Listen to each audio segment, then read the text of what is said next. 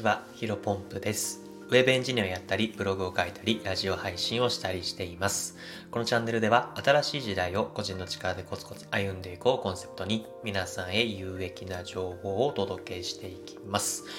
えー本日なんですが、車輪の再発明はやるな。丸パックリして限りある時間の価値を高めていこう。えーこういうテーマでお話をしていきたいと思います。えーまあ、タイトル通りなんですけども、車輪の再発明はやるなというテーマなんですが、まずこの車輪の再発明って言葉皆さんご存知でしょうか？はい。あのね、正直に白状すると僕自身はね、1年前まではこの言葉は全く知らなくてですね、きっとまあこの放送を聞いてる多くの人も知らない言葉なんじゃないかなと思ってます。結構知ってるよって人はね、あの、ごく限られた人なんじゃないかなと思うんですけども、まあ、それもそのはずでですね、この車輪の再発明っていう言葉は、まあよくウェブエンジニア界隈で、えーと議論されている、まあ、議論されているというか使われている言葉なんですね。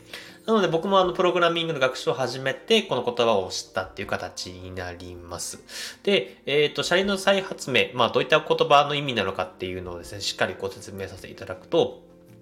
えっ、と、車輪のあの、車の車輪あるじゃないですか。あれをもう一度発明しようという、まあ、意味合いで、えっ、と、まあ、プログラミングっていう、まあ、あの、コードと呼ばれる英語でなんか、びっしりずらーっと書かれてる、まあ、文字列みたいなやつあるじゃないですか。あの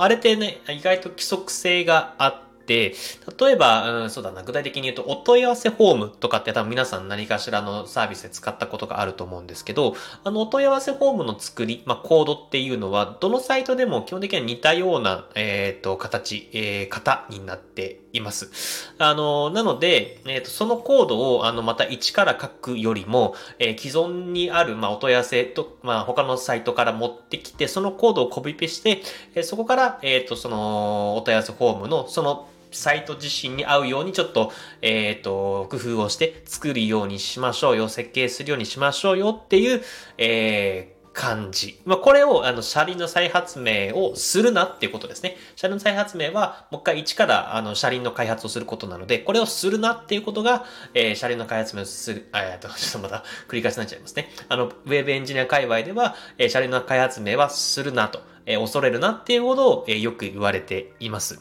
えっ、と、まあ、今はちょっとプログラミングの例だったので、あの、ちょっとわかりにくい部分もあったと思いますので、もっと身近なところでお話し、例を挙げると、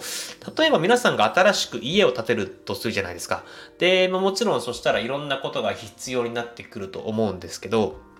そうだな、そしたら電気って絶対に必要ですよね。あの電気、あのー明るい照明だったりとか、まあ、いろんな家具家電、家電か、動かすためには電気が必要だと思うんですけど、まあ、電気欲しいなって思った時に99.9%の人は、まあ、東京電力とかそういったあの電気の供給会社と、えー契約をして電気をもらいます。まあ、供給をしてもらいますよね。あの、一から電気を発明する、まあ、開発する人なんていないじゃないですか。あの、確か電気ってエジソンでしたっけ？ちょっとここら辺間違ったらすいませんが、まあ、あの、なんだ、僕たちよりもはるかに天才が見つけた、えっ、と、電気をまた僕らが一からあの発見して、えっ、と、仕組みを理解して、うん、例えば電気の発電方法を仕組み化して、えー電気を利用する必要なんてこれっぽっちもないですよね。あの、これでなんとなくイメージ掴んでいただけたんじゃないでしょうか。あの、なので、まあ、電気も車輪の開発名はせずにですね、えっ、と、もうすでにあるもの、えー既存のインフラで、え契約をしてましょうよっていう話です。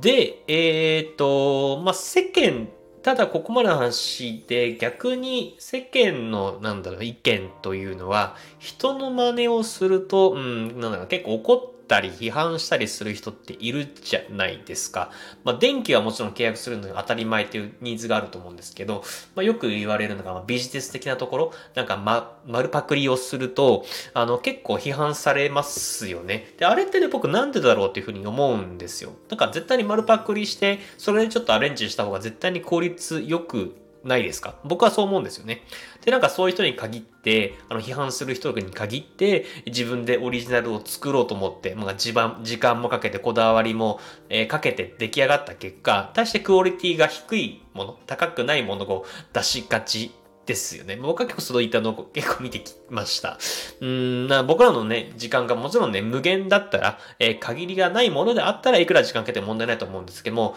まあ、100も承知だと思いますけど、まあ、例外なく僕たちは全員死んでしまうじゃないですか。まあ、限りある人生の中で、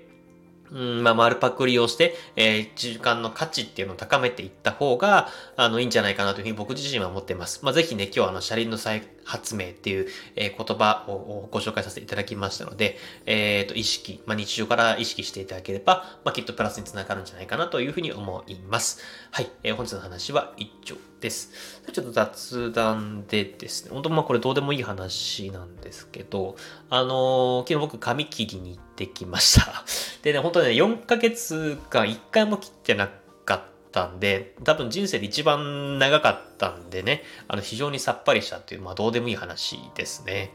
うん、まああの前職はあの営業マン、まあ不動産会社の営業マンで働いていたので、あんまりなんだろうな、髪型を、あの、おしゃれというか、あの、結構短くしてたんですよね。あの、なんで、あんまり自由がなかったんですけども、まあ、今回はね、あの、もう、そういった営業マンではないので、あの、ちょっとこっから、昨日も結構、がっつりめというか、結構、あの、カールというかパーマをかけたので、まあ、ハゲないうちにね、いろんな髪型を楽しんでいきたいなというふうに思います。はい。めちゃめちゃいいど、どうでもいい話でございました。はい。まあ、あの、本題のところですね、内容が、えー、放送が、本、題の、えー、放送の内容がですね、えー、少しでもためになったなと感じていただけた方は、いいねとフォローしていただけると嬉しいです。えー、それでは本日もですね、新しい時代をコーチの力でコツコツ歩んでいきましょう。お疲れ様です。